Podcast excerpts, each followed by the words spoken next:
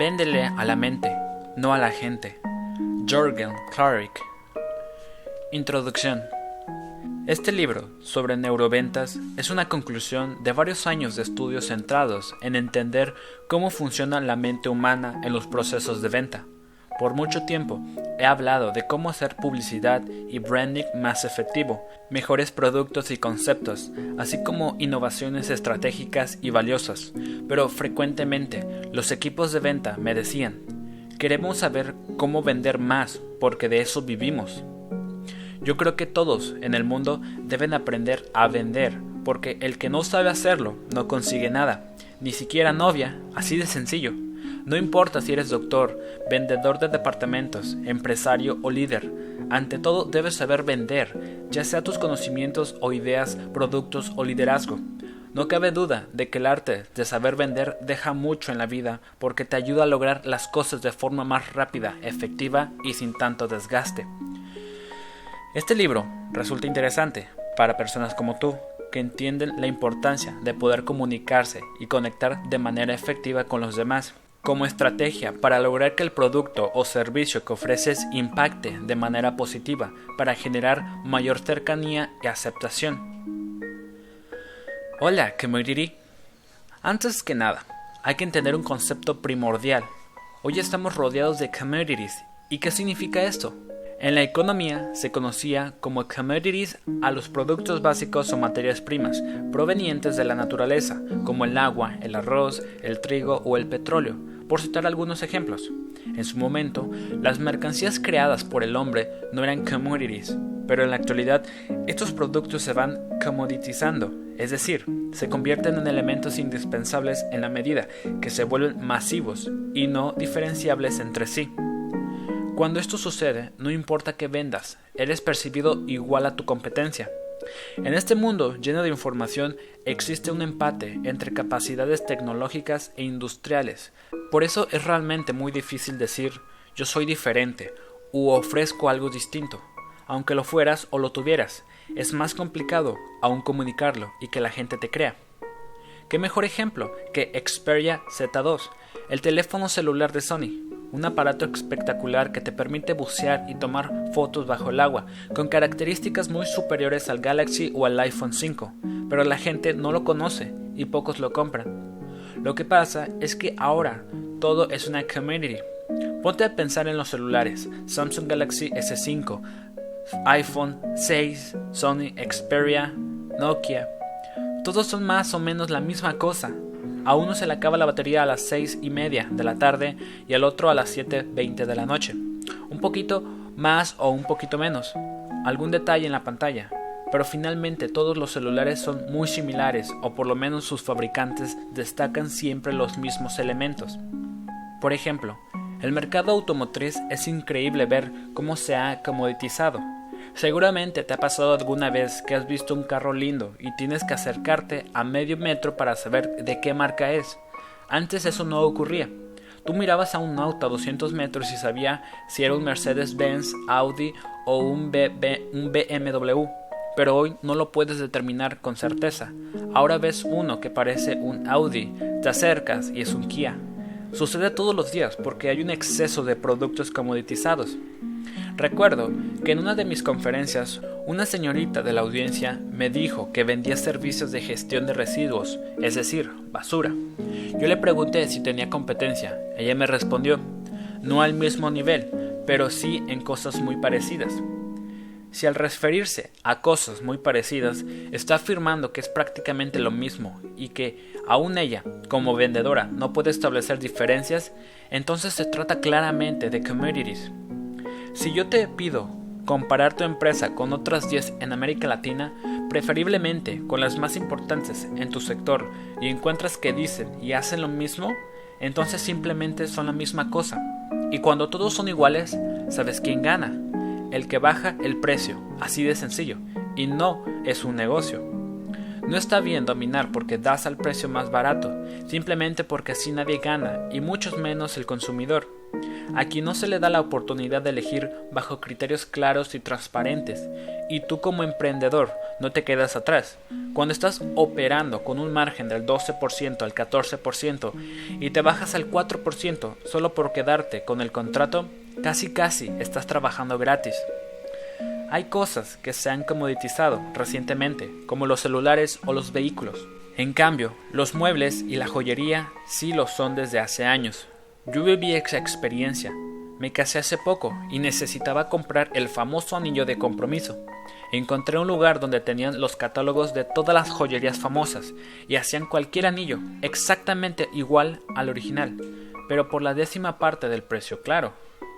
Yo me dedico a una de las cosas más raras que hay en el mundo de los negocios. Se llama neuromarketing y consiste en conectar de manera estratégica los productos, servicios, marcas o categorías con la mente del consumidor. Somos apenas un puñado de empresas a nivel global que trabajamos de manera correcta y ética. En ocasiones, cuando voy a competir por un proyecto, hay tres o cuatro personas que ofrecen igualmente sus servicios, pero en una reunión de 45 minutos, el futuro cliente no alcanza a entender cuál es la verdadera diferencia entre cada propuesta, e incluso, en algunas ocasiones, yo también caigo en ofrecer un community. Cuando vas a comprar un horno, de, un horno de microondas, estoy seguro de que adquieres el más barato o el que está en promoción Sencillamente porque este es uno de los productos más comoditizados de todos. Entonces, ¿quién puede decir que no ofrece un community? ¿Departamentos? ¿Qué más community que los departamentos? Todos tienen cocina, closet y baños. Si se pone de moda vender de 120 metros cuadrados, todos son de 120 metros cuadrados. Claro, unos tienen cerámicos grises y los otros marrones, pero básicamente no hay diferencia perceptibles para el cerebro. Es allí donde la ubicación lo es todo. Pero al no tenerla, si no sabes vender, estamos en problemas. En un mundo en el que todos los sectores se están comoditizando, todos donde todos saben igual, se oyen igual y se ven igual, el cerebro no tiene la capacidad de diferenciar y tomar una decisión de compra precisamente porque todos hacen sentir lo mismo o, en palabras técnicas, activan de la misma forma. Entonces, en la medida que tengas habilidad de diferenciar tu producto basado en un discurso de ventas poderosísimo, en la experiencia y en los diferenciales que brinda la mercancía, puedes lograr una mejor aceptación de los consumidores, mostrándote cercano a sus expectativas y necesidades. Es así de simple, si reaccionas y adoptas esta estrategia antes de que lleguen 35 commodities a desgastar precio e imagen, aumentarás tus, posibilidades de vender y ganar, posicionándote incluso como líder dentro de la categoría en la que te especialices. Salir a vender productos y servicios es desgastante y cada vez será más difícil. Si vas a ofrecer simplemente pañales, por ejemplo, vas a terminar con dolor de cabeza. Te conviene más vender la forma de cubrir la necesidad antropológica inconsciente de una mamá que es salir a vender un pañal, porque así ella te va a escuchar con mayor atención, se sentirá comprendida y cercana al mundo de posibilidades que te ofrece tu producto para mejorar su experiencia de cuidadora y protectora de su hijito. Pequeñín es una de las marcas más importantes en su categoría en Colombia.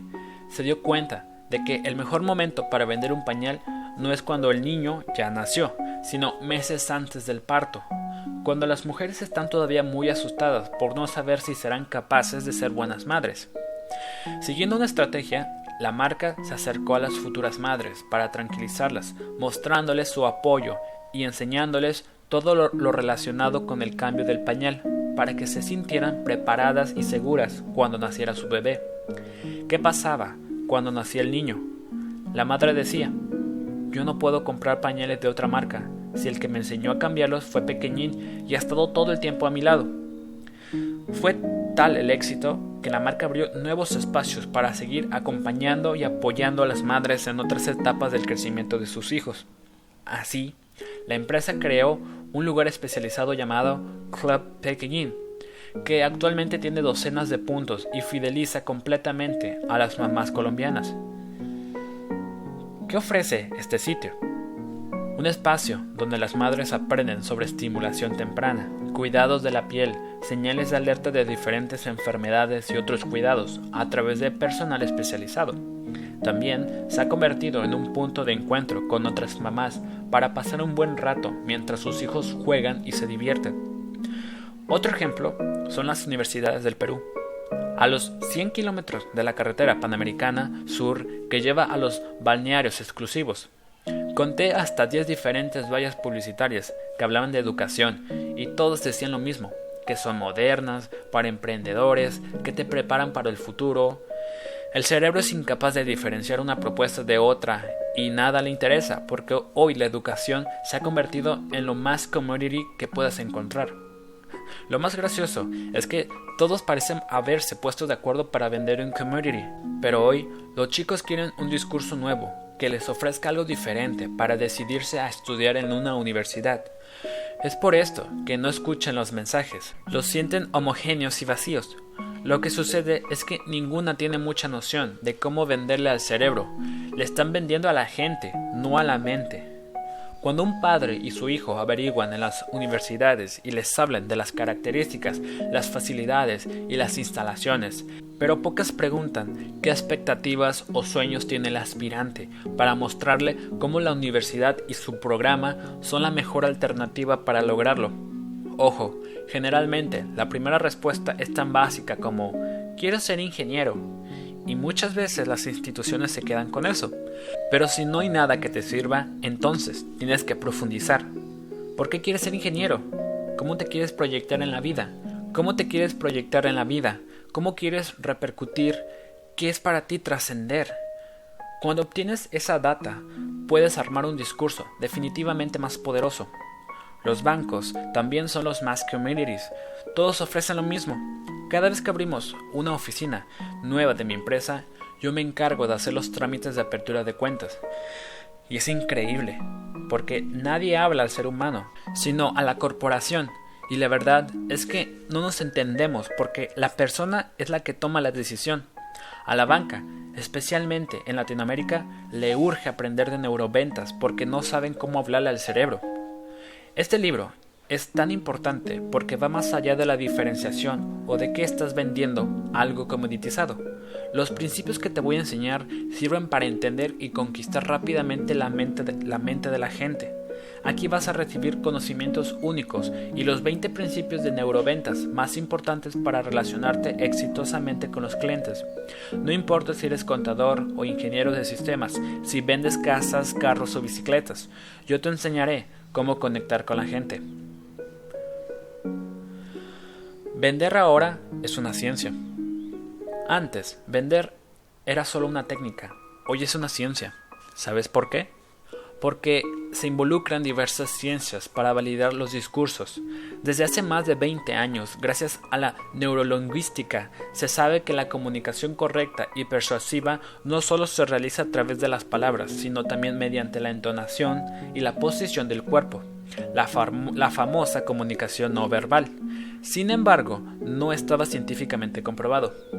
Gracias a la tecnología que usamos en la actualidad, las neurociencias han validado este hecho e incluso han determinado las proporciones en que participa cada elemento de la comunicación. Antes se creía, por ejemplo, que el lenguaje corporal aportaba un porcentaje muy amplio en la comunicación general. Hoy, a través de pruebas científicas, hemos confirmado esta premisa con pruebas contundentes de por qué y cómo lo hace. Aunque la ciencia puede fallar, estos conocimientos nos proporcionan pruebas que disminuyen la vulnerabilidad dentro de los procesos comerciales, dándonos la posibilidad de desarrollar estrategias más sólidas y efectivas. Conocer los misterios de la mente humana nos explica, entre otras cosas, los comportamientos curiosos y los procesos de decisión atrevidos. No te imaginas lo arriesgado que suele ser nuestro cerebro cuando compra. Estamos convencidos de que sabemos lo que vamos a comprar, pero uno de los principios que aprenderás en este libro es que nadie tiene ni la menor idea de por qué compra algo. Así como lo lees, que tú creas que sabes no suele ser el resultado de procesos cerebrales adecuadamente encadenados, porque por lo que fácilmente te ves en problemas a la hora de argumentar, defender y justificar las razones por las cuales lo haces. Una buena forma de ejemplificar esta desconexión entre lo que decides y las razones que tienes es la preferencia por los colores. Siempre hago este ejercicio en mis talleres y conferencias. Pregunto al público cuál es su color favorito. ¿Quieres que te diga cuál es el, el color que más van a decir los hombres? El azul siempre es el ganador. Lo curioso es que cuando les preguntas por qué prefieren ese color, su respuesta refleja que no lo saben. Son el típico consumidor que conoce que quiere algo y le gusta, pero no sabe por qué. Te puedo garantizar que menos del 1% puede dar una respuesta bien argumentada. Lo más gracioso es que puedo demostrar científicamente que a su cerebro no le gusta el azul, sino el verde. No es cierto, no me gusta el verde, me dirá alguno pero veo en los aparatos con los que hacemos nuestras investigaciones que cuando le muestro el verde, su cerebro responde positivamente y se activa más que frente al azul. No me gusta el azul, insistirá. Entonces, ¿qué hacemos en neuroventas? A pesar de lo que dice, no le ponemos el azul, mejor le mostramos el verde y su cerebro lo compra. En neuroventas nos encargamos de estudiar cuáles son los estímulos y las cosas que les gusta al cerebro, porque cuando le muestras a esta compleja estructura qué es lo que quiere, en vez de lo que la persona pide, entonces, oh sorpresa, las ventas suben. Por eso te digo, deja de venderle a la gente para empezar a venderle a la mente. En el pasado, nadie usaba de la información sobre el funcionamiento del cerebro para desarrollar su estrategia de venta, principalmente porque no había tecnología para saber cómo podían aportar las neurociencias a través de datos importantes, como el impacto de un estímulo o la aceptación del cerebro, a partir de la forma en que es presentado. No existían computadoras, encefalógrafos y otros equipos disponibles para medir estas cosas, y cuando los hubo, al inicio eran carísimos. Hoy cuando estudiamos la mente de una persona en un proceso que te voy a mostrar más adelante, usamos un hardware y un software que cuestan casi medio millón de dólares. A pesar de ser bastante dinero, este tipo de tecnología cuesta la mitad que hace 10 años, siendo mucho más accesible. Las empresas de neuromarketing están proliferando por todo el mundo, prácticamente cada día nace una pero no sé cómo muchas de ellas pueden hacer estudios serios con laboratorios, en donde la inversión total en aparatos es de apenas 15 o 20 mil dólares. La experiencia me ha demostrado que no hay tecnología estable y efectiva que pueda hacer estudios con seguridad y solidez por menos de 150 mil dólares. Por eso, no todas las compañías de neuromarketing pueden entender realmente las preferencias de la mente del consumidor, generando en muchos casos conclusiones erradas que no llevan a ninguna parte. Considera que detrás de lo que estás aprendiendo en este libro hay un equipo de neurocientíficos calificados que cuentan con la tecnología avanzada disponible en la actualidad. Yo no soy neurocientífico, me considero un divulgador científico. Me gusta aclararlo. Si dejara a mis compañeros neurocientíficos escribir este libro, tendrías menos, menos probabilidades de entenderlo. Ellos no están interesados en los negocios, prefieren estudiar, entender y predecir los procesos y respuestas del cerebro humano.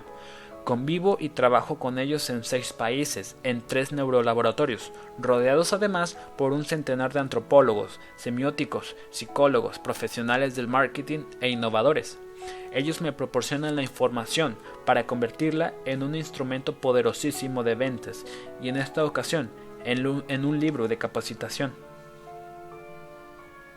El niño dólar. Desde chico me gustaban las ventas y por eso en la escuela me llamaban el niño dólar.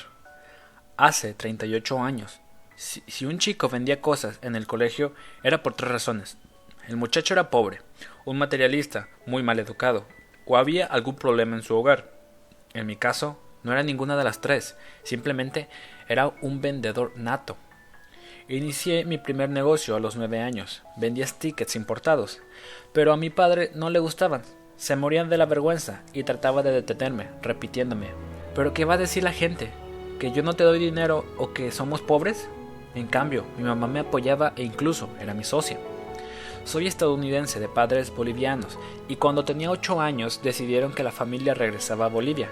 Sin embargo, siempre teníamos lazos y conexiones con Estados Unidos, así que muchas festividades las pasábamos en aquel país. Estando allá, en una Navidad a principios de los 80, una de mis tías, que nos miraba mucho y tenía el suficiente dinero para hacerlo, regaló a todos sus sobrinos ese mágico aparatito que se llamaba Donkey Kong de Nintendo, el primer juego electrónico en su categoría. Durante casi un mes después de recibir el regalo, no vi hablar ni pestañear a mis primos, todos estaban hipnotizados con el jueguito. En cambio, a mí me duró como tres días la novedad. Al cuarto lo dejé y empecé a pensar cómo conseguir más consolas para venderlas en Bolivia, donde no existía esta maravilla. Lo primero que pensé fue venderlo, así que lo conservé muy bien para que no se rayara ni se maltratara, pero en el camino me di cuenta que era una estupidez hacerlo y que más rentable era alquilarlo. Y así lo hice. En la escuela alquilaba el, Nintendo por horas, y en poco tiempo ya tenía seis de estos juegos. Recuerdo que logré ahorrar el equivalente a unos mil dólares. Lo que siempre me fascinó no era comercializar en sí, sino tener la satisfacción de poder ofrecer algo que la gente se muriera por tener, y esa es una gran diferencia. De ahí a que los buenos vendedores son, al final del día, grandes agentes de servicio. El que únicamente vende y no entiende y no aprecia el valor simbólico de lo que entrega dura bien poquito en este negocio. En otro viaje que realicé a los Estados Unidos estaba en cartelera la famosa película E.T., el extraterrestre. Mientras todos se impresionaban con el film y compraban el peluche para llevárselo a su casa, yo pensaba, qué buen negocio sería comprar souvenirs de E.T. y venderlos en Bolivia, cuando la película llegue en unos meses. Mi mamá me prestó el dinero y gasté como 150 en souvenirs. Ya en Bolivia le pedía que me llevara al cine para venderlos a la salida de la función del domingo a las 8 de la noche, cuando iba a toda la sociedad de Cochabamba. Ella siempre aceptaba, aunque muchos años después me confesó que se moría de la vergüenza, porque salían todos sus amigos y le preguntaban qué hacía Jurgencito vendiendo esas cosas. Ella pensaba, lo que me cuesta ayudar a que mi hijo sea un emprendedor. Además de mi instinto de vendedor, otra cosa que me caracterizaba es que era un curioso insaciable, quería una respuesta para todo. Entre otras cosas, me preguntaba frecuentemente, ¿qué hace que la gente compre algo? ¿Qué tienen estos souvenirs de ET? ¿Por qué se lo quieren llevar a casa?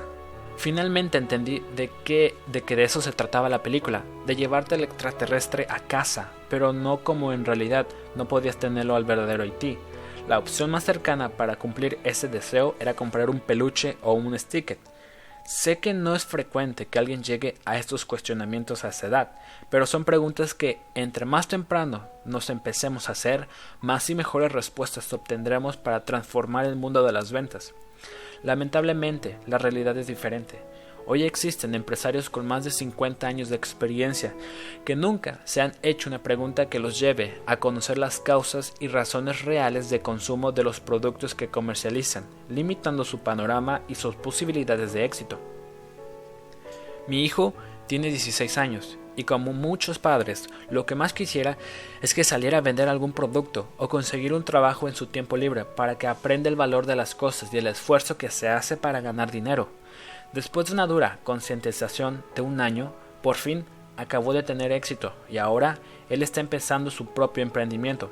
Pero a mi hija de 14 años no le gusta vender y hasta le da vergüenza. Bueno, ya veremos si le hace falta en el futuro. Los alcances de las neurociencias. Es un hecho. No importa qué te dediques, hasta para qué te den un trabajo, tienes que saber vender. Un chico me decía en Facebook, Jürgen, mañana tengo una entrevista muy importante en mi vida. ¿Me puedes recomendar una estrategia de neuroventas para venderme? Qué chévere esa pregunta. ¿Te has cuestionado qué debes hacer para venderte a ti mismo en una entrevista laboral? Cuando entrevisto candidatos para trabajar en mi empresa, es triste ver que en muchas ocasiones las evaluaciones terminan en desastre, porque no saben descubrir sus habilidades, dudan al hablar, evitan el contacto visual, manejan un lenguaje corporal inadecuado, llegan vestidos de manera inapropiada o a la hora incorrecta, hacen las preguntas equivocadas e incluso no traen su hoja de vida impresa. Pobres chicos, se gradúan y nunca les enseñaron cómo venderse en una entrevista laboral. Por eso, Muchos llevan más de un año de egresados de la universidad y no les dan trabajo. Yo le di a este chico de Facebook un solo tip. Pide que te contraten, tan sencillo como eso. Pero nunca dice, yo quiero trabajar en su compañía, ¿me puede contratar? Si usted me da la oportunidad, le voy a demostrar las ganas que tengo de trabajar y lo que yo puedo hacer para su empresa con mis capacidades. Muy simple, un empresario se derrite cuando oye a un joven decir eso. Te voy a contar otra historia de un muchacho que quería trabajar conmigo y me parecía espectacular por las ganas que tenía. Yo le dije, mira, Rafael, no me vas a creer, pero ahora no tengo ni una, ni una silla para ofrecerte. Por supuesto, podía comprar una, pero me refería a que no tenía un cargo o tareas para asignarle. ¿Sabes qué me contestó? Yo me traigo una silla de mi casa y me siento en una esquina. Lo contraté de inmediato y trabajó conmigo durante 10 años. Hoy, él es mi competencia y me siento orgulloso. Más de una vez ha sabido ganarme un proyecto y se lo merece porque es un tipo que hace las cosas bien. Es tan útil saber neuro, neuroventas que terminas vendiéndole la aplicación práctica en todo. Por ejemplo, hay chicas que preguntan si también esto sirve para encontrar novio. ¿Tú quieres tener novio? Le dije a una de ellas. Me respondió, no. Yo nada más preguntaba, simple curiosidad. Por eso es que no tiene novio. Se la pasa diciendo que no quiere tener pareja y que no necesita un hombre, pero la verdad a mí no me engaña. Se muere de ganas de tenerlo. Primero debe poner en claro, quiero un novio y después tendrá que diseñar la estrategia para conseguirlo. Antes, no. Cuando uno no sabe nada sobre neuroventas, pierde muchas oportunidades en la vida y hasta puede terminar solo. De alguna forma nos tenemos que vender todos los días, incluso con nuestros hijos.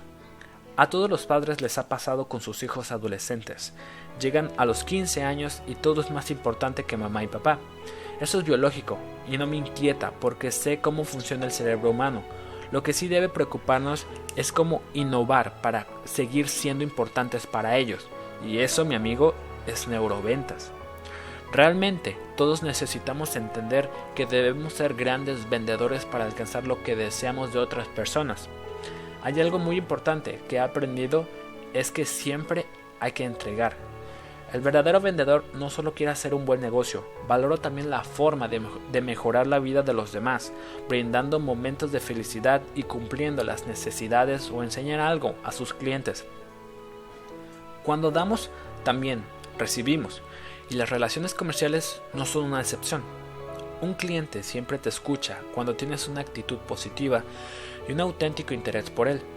Nuestros clientes llegan a una conclusión simple, me das una solución sin cobrar ni poner condiciones. Entonces eres alguien confiable y transparente, que no tiene problemas en mostrar lo que sabe, tiene o hace. Por tanto, lo que vendes no puede ser malo y me tiene que servir. Dar una muestra de conocimiento del producto o servicio que ofreces solo puede ayudar al éxito del negocio, a menos que tú no conozcas el valor de lo que vendes o no estés seguro de que sea bueno. De hecho, debemos entender que solo podemos vender algo en lo que creemos, conocemos y confiamos. En mi caso, todo lo que sé y aprendo en el día a día lo comparto, pudiendo guardármelo sin duda. Hay una gran cantidad de gente copiando mis términos y los descubrimientos de mi empresa, y debo decir que que me halaga con esto. Yo comparto todo y la prueba es que hay más de 100 de mis videos de YouTube que pueden verse gratuitamente y todos los días regalo 20 tips en Facebook, ya sea de marketing, innovación o neuroventas. Cuanto más entrego, más obtengo. Eso es algo que tenemos que entender y más en el mundo de las ventas. El que da siempre recibe. Esa es una de las claves en las neuroventas. Neuroventas para todos.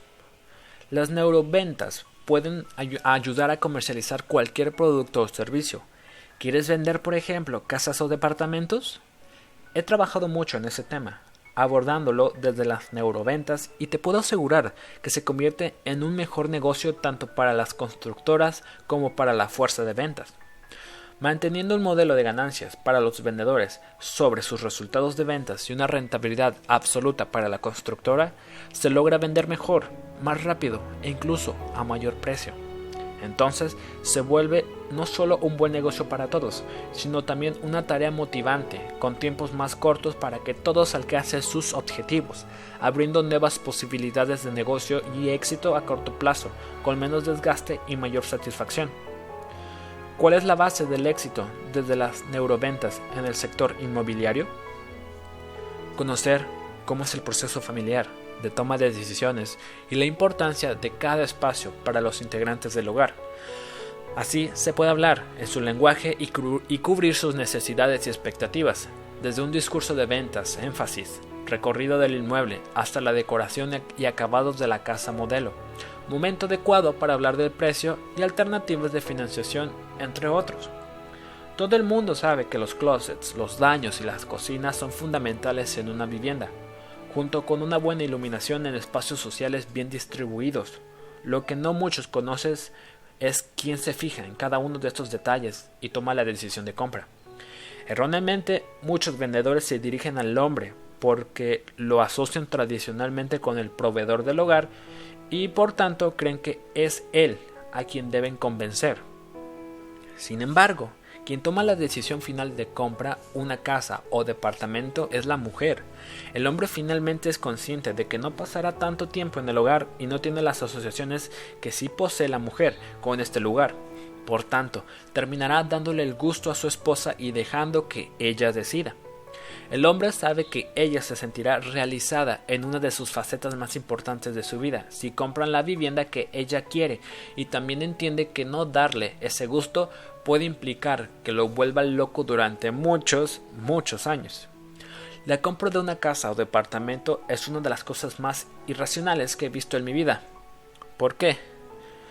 Prácticamente no se tiene en cuenta nada de lo que implica realmente vivir en el día a día.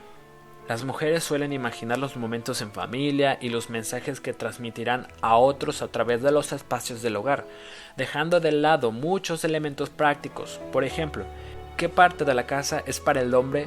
¿Cuál es su lugar? Porque como miembro de la familia, indiscutiblemente deberá tener algún espacio, al igual que los demás. Con buena suerte será el garaje. Vi recientemente un programa de televisión que se llama American Garage, en el cual muestran las cocheras más lindas de los Estados Unidos.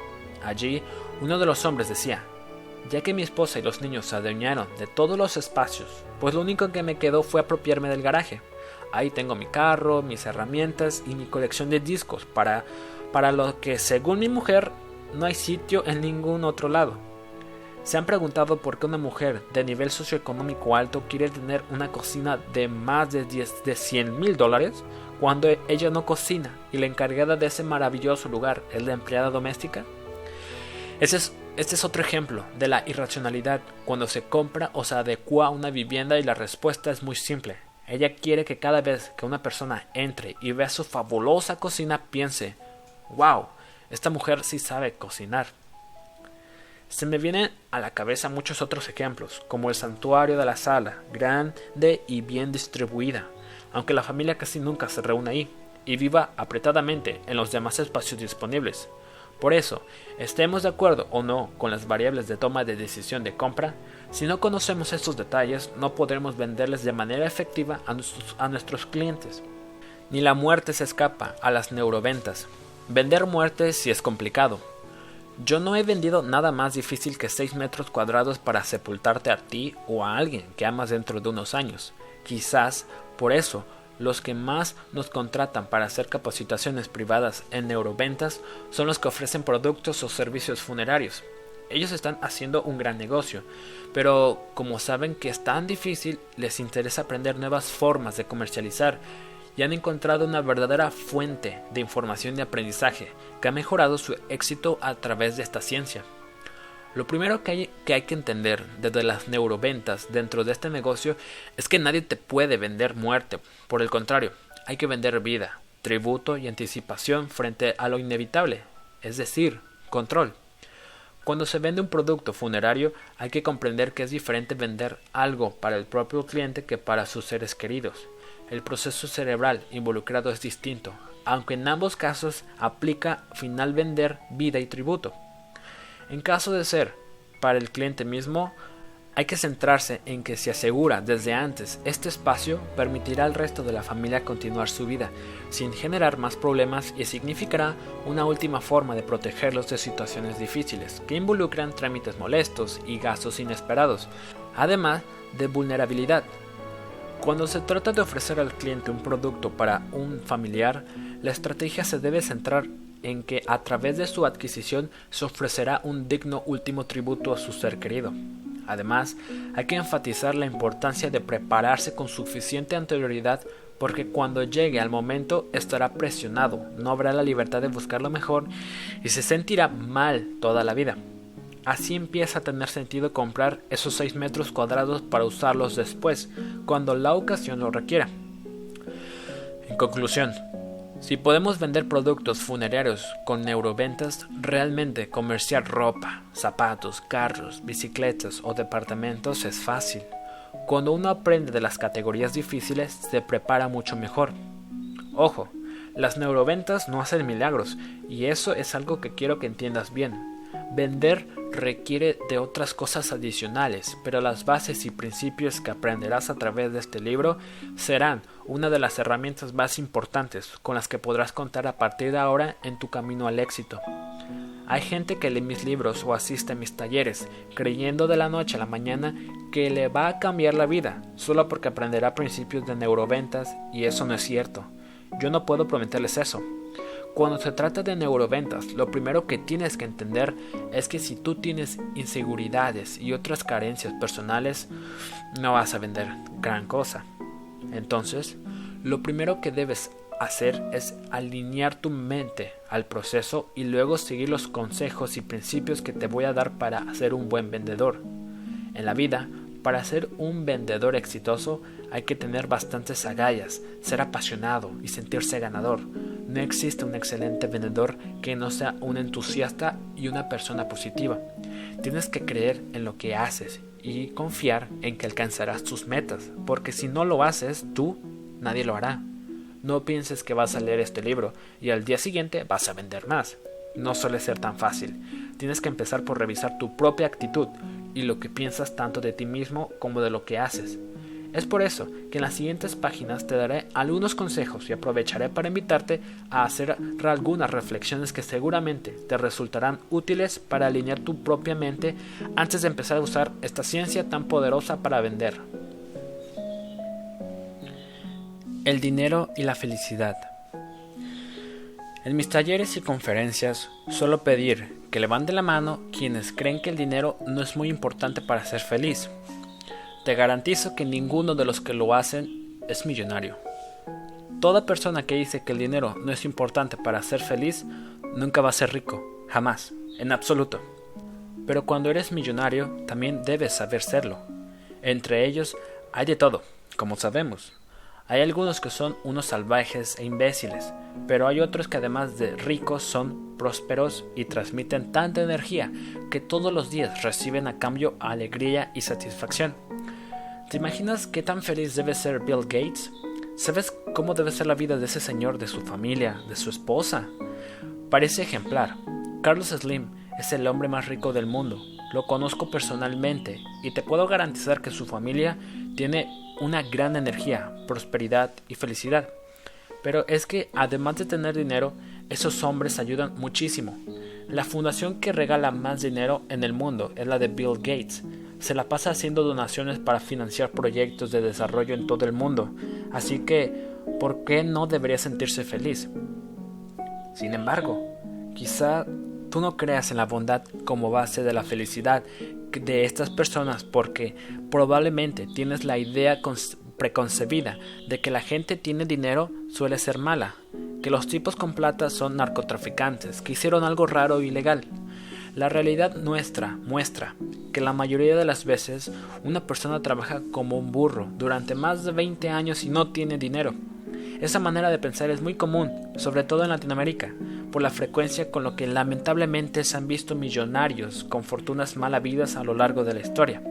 Pero es algo que debemos aclarar y en lo que es importante profundizar. Por eso te voy a recomendar uno de los libros más que más me ha transformado en la vida y se llama Los secretos de la mente millonaria de T. Harp Hicker. Este hombre habla de algo que es más maravilloso y la más grande, que es el mismo dinero, la prosperidad. A los tres meses de haber leído este libro, lo primero que descubrí es que yo lo tenía, que yo le tenía miedo al dinero, a pesar de haberlo tenido desde muy joven. Simplemente porque para mí dinero significa malos recuerdos y asociaciones negativas. Mis padres empezaron a pelear justo en el momento en que más plata tuvieron. Fue puntualmente cuando mi papá alcanzó una posición económica especialmente buena y decidió invertir en hacer un hipódromo en su país. Todo lo que había ganado lo metió en ese proyecto y un año después había perdido hasta nuestra casa familiar. Entonces, ¿qué significó eso para mí? El dinero es malo, trae problemas. Para empeorar las cosas, vengo de una familia muy católica. Mi abuela y mi mamá siempre me recitaban versículos de la Biblia, como el que dice que es más difícil que un rico entre el reino de Dios, y no sé cuántas cosas más, lavado de cerebro. Así que ese era yo, una persona que tenía miedo y no quería tener dinero, hasta que encontré ese libro, que es un bestseller absoluto. El autor era un vendedor de artículos para deporte y estaba cansado de no tener dinero, así que en un día se le ocurrió que cuando entrara a la tienda de su cliente más rico para comprar sus palos de golf, le iba a hacer una sola pregunta. ¿Cuál es su mejor tip para que yo me vuelva millonario? El hombre le respondió, investiga y descubre cómo pensamos los millonarios y al hacerlo te convertirás en uno de nosotros. Empezó a hacer sus pesquisas, escribió el texto y ahora es tetramillonario. Es uno de los libros más exitosos en los Estados Unidos y estoy seguro de que sería una terapia mental para todos aquellos que dicen que el dinero no es importante y por eso no lo tienen. En el mundo de las neuroventas hay un principio aparentemente lógico pero en realidad escapa a muchos, y es que si tú no entiendes que quieres tener dinero, pero entonces ¿para qué vendes? Y, eso es increíble. Yo lo he visto en muchos equipos de ventas. Un tipo hace un presupuesto y dice, necesito tres mil dólares mensuales para estar tranquilo. ¿Sabes cuánto vende? La proporción perfecta para que le salgan 2.800 o 3.200 dólares, ni más ni menos. Y así está 10 años, sin proyectarse ni aspirar a más. Simplemente se acomoda hasta que surge una nueva necesidad que lo aleja de su posición de confort. Ahora que los niños van a la universidad, necesito 5.000 dólares mensuales y sorprendentemente, unos meses después, vende para ganar entre 4.800 y 5.200 dólares. ¿Por qué no te sientas y dices, estoy, estoy sacando 4 mil dólares, pero este año voy a sacarme 15 mil dólares todos los meses? ¿Por qué? Sencillamente porque tienes miedo y porque te tú aseguras que no necesitas dinero para ser feliz, entonces para tenerlo. No tienes por qué esconderte detrás de lo mínimo o lo que ya tienes bajo control. Atrévete a más. Lo que debe evitar cualquier vendedor es buscar, y peor aún, encontrar una zona de confort donde se limite y no explote realmente su potencial. Esto no solo te hará crecer económicamente, sino te aportará motivación y ganas de levantarte cada día con ánimo para seguir adelante. Este es uno de los mejores tips para cuando se sabe cómo funciona la mente humana. Declara lo que tú quieres, creerlo de verdad y tu cerebro se acopla, se moldea. Es como una plastilina. Es un instrumento poderosísimo para entregarte lo que tú realmente quieres. Si tu cerebro está bloqueado hacia la prosperidad, el éxito y el dinero, no vas a encontrar nada lo que buscas. Sueña, ten aspiraciones, ponte nuevas metas. No me vengas a echar la culpa después a mí de que esto no funciona, porque sí lo hace, pero como te expliqué anteriormente, todo depende de ti. Este método ha dado resultados en mi vida y en la de miles de personas. He capacitado en medida de lo que hemos roto con nuestros pensamientos y paradigmas negativos, aprendiendo a mirar hacia adelante. ¿Me creerías si te digo que los judíos son los únicos en el mundo que saben que el dinero puede comprar la vida de un ser humano? ¿Has visto la película La lista de Schindler? Es un tratado para entender que después de vivir perseguidos por miles de años, los judíos han aprendido que tener dinero o un pedazo de oro bajo el colchón puede ser, la, puede ser la diferencia entre la vida y la muerte. En un momento de su historia, un hombre judío podía salvar del crematorio a sus hijos, a sus padres o a su esposa, dependiendo del tamaño del oro que poseyera. Entonces, vamos a ver si no hacen dinero. Ellos han aprendido a darle un valor de vida al dinero, a través de eventos traumáticos que pocas culturas han vivido, pero se transformaron en todo un ejemplo que trasciende a través de generaciones. Tienes que cambiar tu mentalidad, porque lamentablemente los latinoamericanos pertenecemos a una de las culturas más castrantes y temerosas hacia la prosperidad y el dinero. Esto se debe a diferentes factores, como la distribución desigual de recursos que nos lleva a pensar que cualquier cosa es ganancia dentro de la injusticia social que hemos padecido, y a nuestras creencias religiosas tan arraigadas, donde se alaba la pobreza y se juzga la riqueza. Por eso, estoy seguro de que Ninguno de nosotros se escapó de la típica historia en la que de pequeño tu papá te llevaba en, su, en un carro viejo de, de 10 a 12 años y al lado tuyo en el semáforo se paraba un auto último modelo, divino. Tu papá volteaba y decía, ¿qué habrá hecho ese para tener semejante carro? Seguramente es narcotraficante. Así somos los, los latinos, lamentablemente, llenos de complejos. Si eso pasara en Estados Unidos, el papá habría dicho, debe ser un jugador de baloncesto. Algún día voy a tener ese carrote. El gringo lo dice porque no es acomplejado, porque a él le han hecho creer toda la vida que sí se puede, mientras que a nosotros nos han hecho creer lo contrario. Tienes que cambiarte el chip, decir yo sí puedo y creértelo. Este es el mejor tip del libro, porque puede transformar tu vida más allá de las neuroventas. Toma cursos gratis de motivación en www.vialab.org. ¿Los grandes vendedores nacen o se hacen? Esa es la típica pregunta que nos hacemos todos los que estamos en este negocio. Yo creo que se hacen, pero hay algunas cosas con las que los seres humanos venimos al mundo que puede facilitar o complicar el tema. Por ejemplo, por lo general nacemos sociales, introvertidos o extrovertidos pero por la psicología sabemos que el, ambiente en el que nos desarrollamos es determinante para que estas habilidades se manifiesten o no. De hecho, algunas de las características aparente negativas para ser vendedores exitosos y no tener por qué afectar negativamente nuestro trabajo cuando aprendemos a canalizarlas.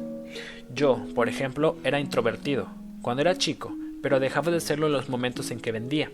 La experiencia y el amor por mi trabajo me han llegado tan hondo que me han transformado y hoy me considero extrovertido. Por eso, de ser, introvertido le sucede a muchas personas, incluso a las mejores actores de Hollywood. Tú los conoces en la vida real y ni hablan, pero cuando agarran el papel de actor se convierten y se vuelven unos actorazos.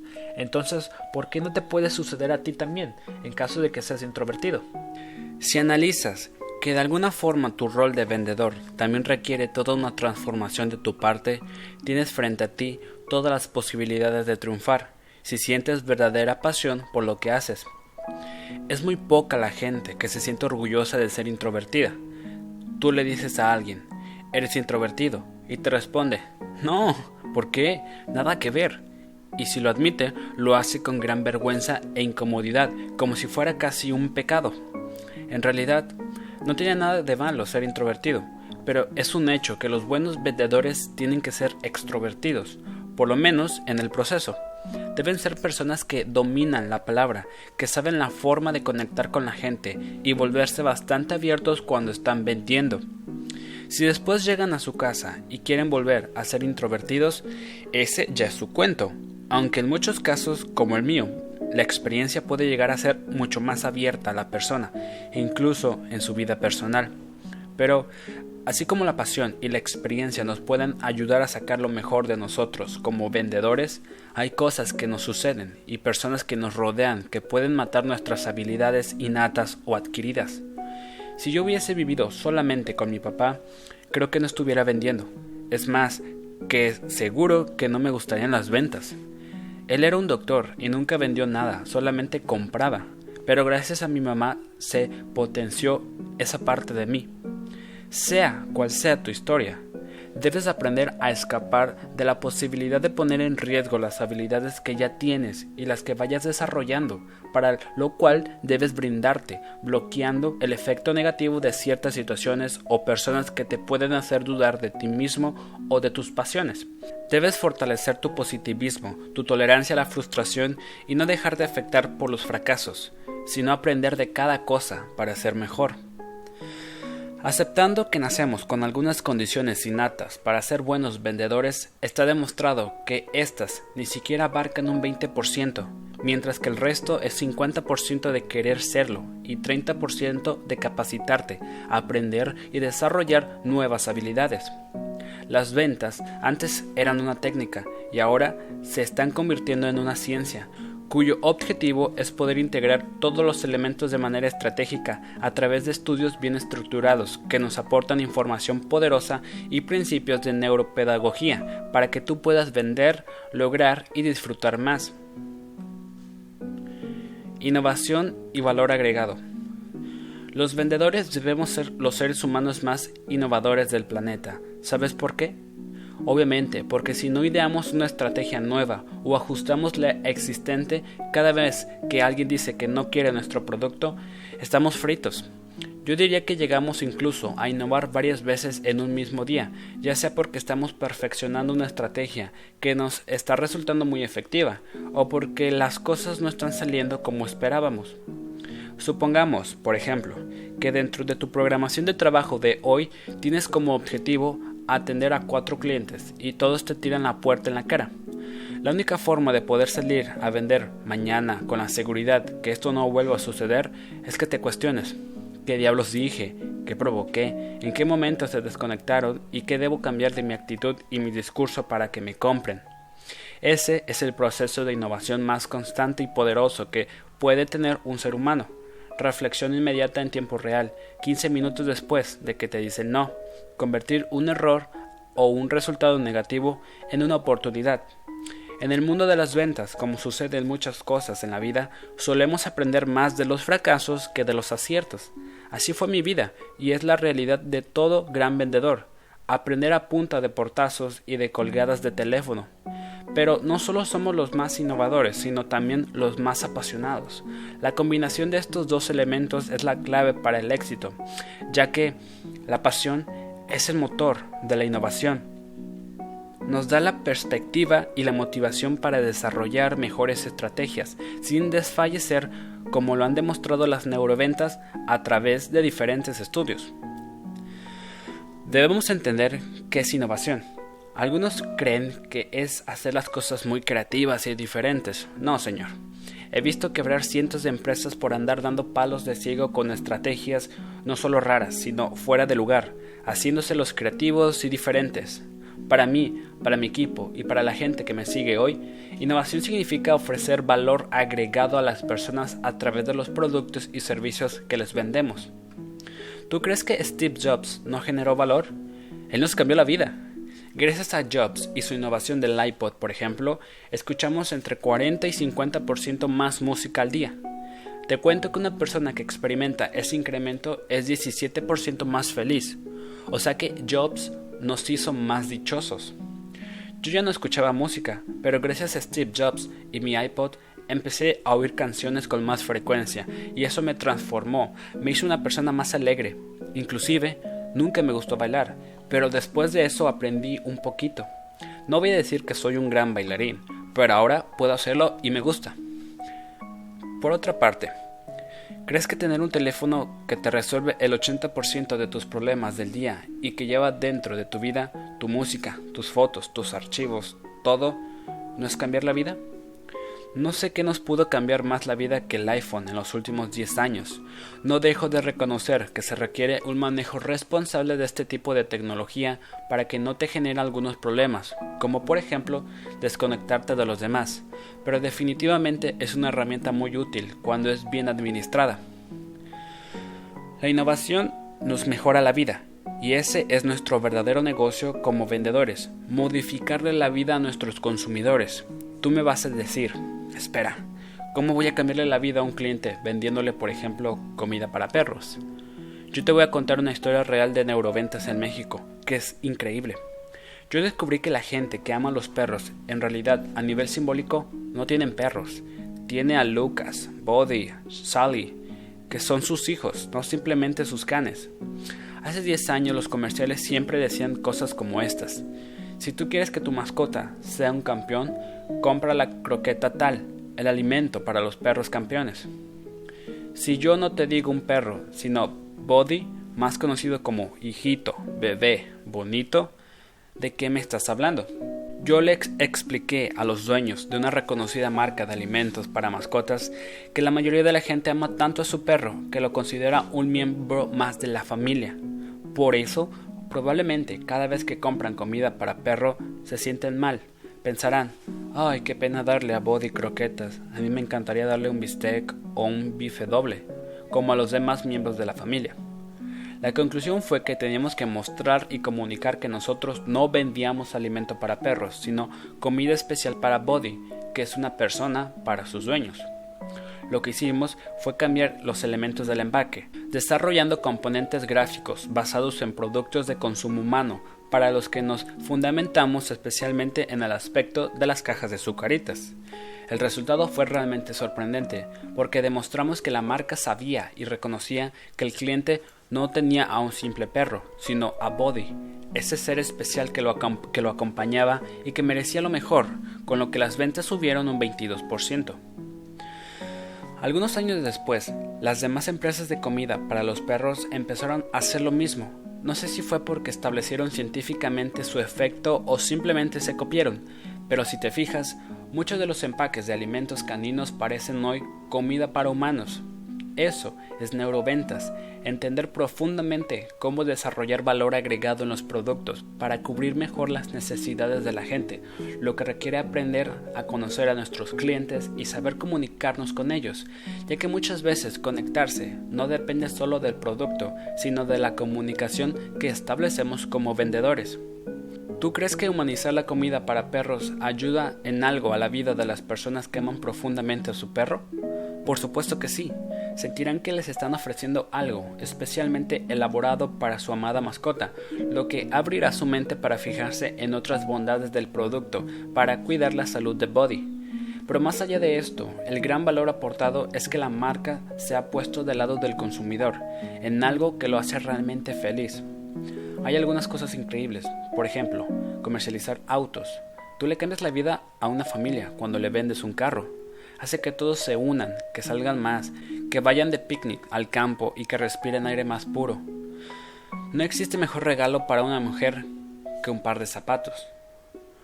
Lo más grandioso es que no saben por qué, pero con neuroventas hemos podido descubrirlo. La frase más poderosa para vender es, estos zapatos te harán sentir, llénalo con la palabra que ella quiere y te va a comprar. No sé si lo sabes, pero a una mujer cada calzado la hace sentir diferente. ¿Cómo funciona eso? Los zapatos forman parte del lenguaje de la mujer, por lo que más que elegirlos por su estética o comodidad, los compran por lo que les transmiten. Este zapato me hace sentir relajada, este sexy, es interesante, este competente, este profesional. ¿Sabes qué pasa en ese momento en su cerebro? Le dice, yo necesito todos esos zapatos. Estoy seguro no lo van a entender los hombres, que pueden tener solo cuatro pares, todos iguales, sin ningún problema. Simplemente se sienten igual de mal o de maravillosos con los cuatro. Así de sencillo. La explicación que subyace en el caso de las damas por la manera en que funciona su cerebro es que todos los días son diferentes mujeres y los que estamos casados sabemos eso. Todos los días amanecemos al lado de una mujer distinta. Hoy se siente la mejor esposa y mañana la peor. Antes de ayer se sentía la mejor hija y hoy la peor. Hoy se siente la más hermosa y al día siguiente la más fea. Esto se da principalmente por los ciclos de las hormonas femeninas, estrógeno y progesterona, que están anclados a órdenes cerebrales y afectan a su vez la forma en que procesa la información. Por eso son tantas mujeres distintas en 28 días. Los hombres, como no vivimos estos cambios en nuestros organismos, somos un poquito más estables. Pero las mujeres son cambiantes, absolutas, usan el pelo cortito, luego se lo dejan largo, se lo pintan de rojo y luego de negro. En 30 años de matrimonio te das cuenta de que casarte con cinco mujeres diferentes y los hombres que no saben esto no pueden adaptarse. Por eso es tan difícil estar casado y es tan importante saber de neuroventas para poderles vender en cada cambio. Una mujer nunca manda a alguien a comprar su calzado.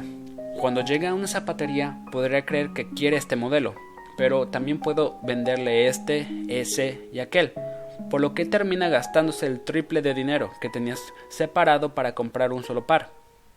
Entonces, puedes usar este conocimiento para venderle lo que quiere y también generarle valor a esa dama, explicándole que puede ser como quiera a través de esos zapatos. Ante todo, un buen vendedor siempre es un ser de servicio, pero ahora también somos psicólogos, antropólogos y neurocientíficos de las ventas. ¿Tú generas valor a tus clientes? Realmente pregúntatelo. ¿O solo le vendes algo? ¿Qué haces para crear valor? En serio, no importa qué vendes. No interesa si ofreces reciclaje de basura, si eres abogado, si vendes carros, casas, ropa, servicios de consultoría, asesoría en recursos humanos o lo que sea. En lo que coincidimos todos los vendedores es que solamente tenemos un negocio, generar valor agregado. Todo gran vendedor lo hace. Pregúntate qué tanto lo estás haciendo tú. Innovación forzosa. ¿Cuándo nace la necesidad real de innovar? Lamentablemente suele empezar cuando ya estás metido en un problema, cuando estás viendo que no te va a salir el dinero para pagar la renta y tu esposa te va a dar una patada en el trasero. Cuando estás hasta el cuello, tu cerebro dice que tienes que pensar en algo diferente. Cuando estamos siendo afectados, minimizados y amenazados por agentes externos, descubrimos que la única forma de sobrevivir es innovar y transformarnos. La historia de la cajita feliz de McDonald's es un claro ejemplo. Todo empezó a principios de los años 70 en Guatemala, donde la propietaria de uno de los restaurantes de la cadena, la señora Yolanda Fernández de Cofiño, como buena mamá, estaba desesperada porque se daba cuenta que los niños casi no comían cuando iban a su establecimiento, complicando la experiencia de padres e hijos. Por supuesto, no era un problema del restaurante. Lo que pasaba es que los niños de entre 5 y 9 años en todo el planeta no comen. No es solo tu hijo, ni es culpa tuya que esto suceda. Es porque su mente le está diciendo que es el momento de correr y no de comer. Su cerebro le dice, si comes, no corres. Así que si quieres correr, entonces no comas. La mejor forma de que un niño se alimente a esa edad es darle comida que pueda comer mientras está trotando. No es casualidad que las comidas que más les gusta a los niños son las pizzas, los nuggets y las papas fritas, simplemente porque no limitan su movimiento. Con este descubrimiento hemos desarrollado una docena de productos para poder comer corriendo, como una bolsa de leche chocolatada que el niño puede llevar colgada en la boca. Así bebe y monta bicicleta al mismo tiempo. Pero como nadie nos enseña cómo funciona la mente humana, Allí estamos todo el día, castigándonos y creyendo que no somos buenos padres porque nuestro hijo no come. Entonces, volviendo a la historia, fue una brillante innovación lo que logró la señora Cofiño al ofrecer este nuevo producto llamado Cajita Feliz, especialmente pensado para los niños. Además, permitía a los padres decir, primero te comes toda la comida, luego puedes abrir el juguete y así te portas bien, puedes ir a los juegos. Muchos padres incluso permiten que sus hijos abran desde el inicio el juguete, con el cual se distraen y se quedan un poco más tranquilos mientras comen. Así se volvió un instrumento poderosísimo para que los niños coman y después se extendió a toda la cadena en el mundo. Siempre he dicho que la innovación de McDonald's no ha sido la cajita feliz y nada más. En realidad fue el mejor cómplice para lograr que los niños coman y por eso la marca se volvió poderosa entre los niños y sigue siéndolo. Otras personas me contaron que la señora Cofiño generó esta maravillosa innovación porque su esposo falleció y el negocio se estaba viniendo abajo. Ella tenía que mantener a sus hijos y pensó que tenía que inventarse algo diferente. No sé cuál es la verdadera historia, pero usualmente es en momentos difíciles que uno crea cosas tan maravillosas y es algo que cambió la vida de una empresa tan grande como McDonald's. Lamentablemente, las mejores innovaciones en el mundo se hacen para la guerra. Por eso, el país más innovador del mundo es Estados Unidos, que a la vez es el más bélico. Además de muy feas consecuencias, Las guerras han dejado grandes avances como el café instantáneo, la cámara de video portátil, internet, la comida deshidratada y muchas otras cosas más. Por ejemplo, el casco que nosotros utilizamos para ver la reacción que provocan diferentes estímulos en la mente humana fue creado para la guerra de Irak. Además de su precisión, es el único que ha demostrado que sirve para registrar la actividad cerebral bajo situaciones en donde el individuo se muestre libremente, sin afectar sus registros, como sucede con los equipos tradicionales. Por años no lo quisieron vender al sector privado porque estaba hecho para fines bélicos, pero cuando se acabó el conflicto, la empresa dueña de la patente estaba pasando por un momento difícil y no los vendió. Hoy, ese aparato ha cambiado la realidad de muchas empresas porque gracias a nuestros estudios han podido desarrollar mejores estrategias de innovación realmente efectivas que aumentan su éxito. Si tú no has sido innovador es porque te ha ido demasiado bien en la vida y eso es algo que me preocupa porque como ya te había mencionado, independientemente de, tu situación, tienes que pensar cada día en ser mejor. Entonces, hoy ya vendes mucho, ¿no pienses en la innovación? Eso definitivamente no está bien. Es muy raro el que dice yo voy a mejorar mi forma de vender. Lo común es que si te va bien eres buen vendedor, sacas 6 mil dólares al mes y con eso tienes para mantener a tu familia. Sueles creer que no necesitas más, pero la innovación no debe parar ni estar sujeta a las nuevas necesidades que surjan, sino a la pasión y a las ganas de ser cada día mejores. Yo me duermo y me despierto pensando en innovación. Todo el yo pienso en cómo innovar para enamorar más a mi esposa, para conquistar más a unos hijos adolescentes que cada vez se interesan menos por su papá, para hacer que mis empleados estén más satisfechos y por supuesto para hacer que mis clientes sean empresas y personas más prósperas a través de mi trabajo. La innovación sirve para todo, para que tú seas feliz y para hacer dichosa a mucha gente, porque es un proceso de generación de valor. ¿Qué me motivó a escribir este libro? Es muy grato descubrir la ciencia de mi propio éxito. Eso dijo Hugo Jiménez, un vendedor inmobiliario de México, después de asistir a uno de mis talleres de neuroventas. Él contaba que siempre había sido un buen vendedor y no tenía la menor idea de por qué lo era. Disfruté mucho de, de tu conferencia porque descubrí por qué tengo éxito. El caso anterior ilustra parte de mis motivos para escribir este libro. El primero es que si tú no estás haciendo las cosas que explico, quiero que a partir de ahora las hagas y verás qué grandes resultados vas a conseguir. El segundo es que si tú ya seguías intuitivamente estas estrategias, será muy poderoso para ti descubrir científicamente el por qué eres tan bueno. Quien conoce las bases científicas del éxito en el mundo de las ventas puede llegar más lejos porque amplía su mundo de posibilidades para aumentar sus ventas, pulir e idear nuevas estrategias. Quedemos bien claros. ¿Qué quiero lograr al brindarte la información contenida en este libro de neuroventas? Muy simple. Estas cinco cosas. 1.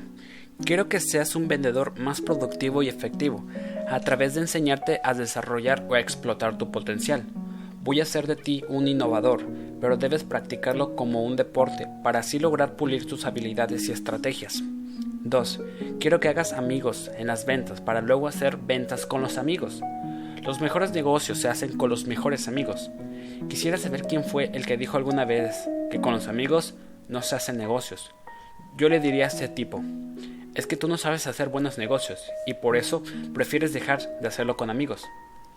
El que sabe hacer negocios, el que sabe ganar y ganar, puede entender que los mejores negocios no se hacen con desconocidos. Por eso, los que tenemos muchos amigos siempre hacemos buenos negocios.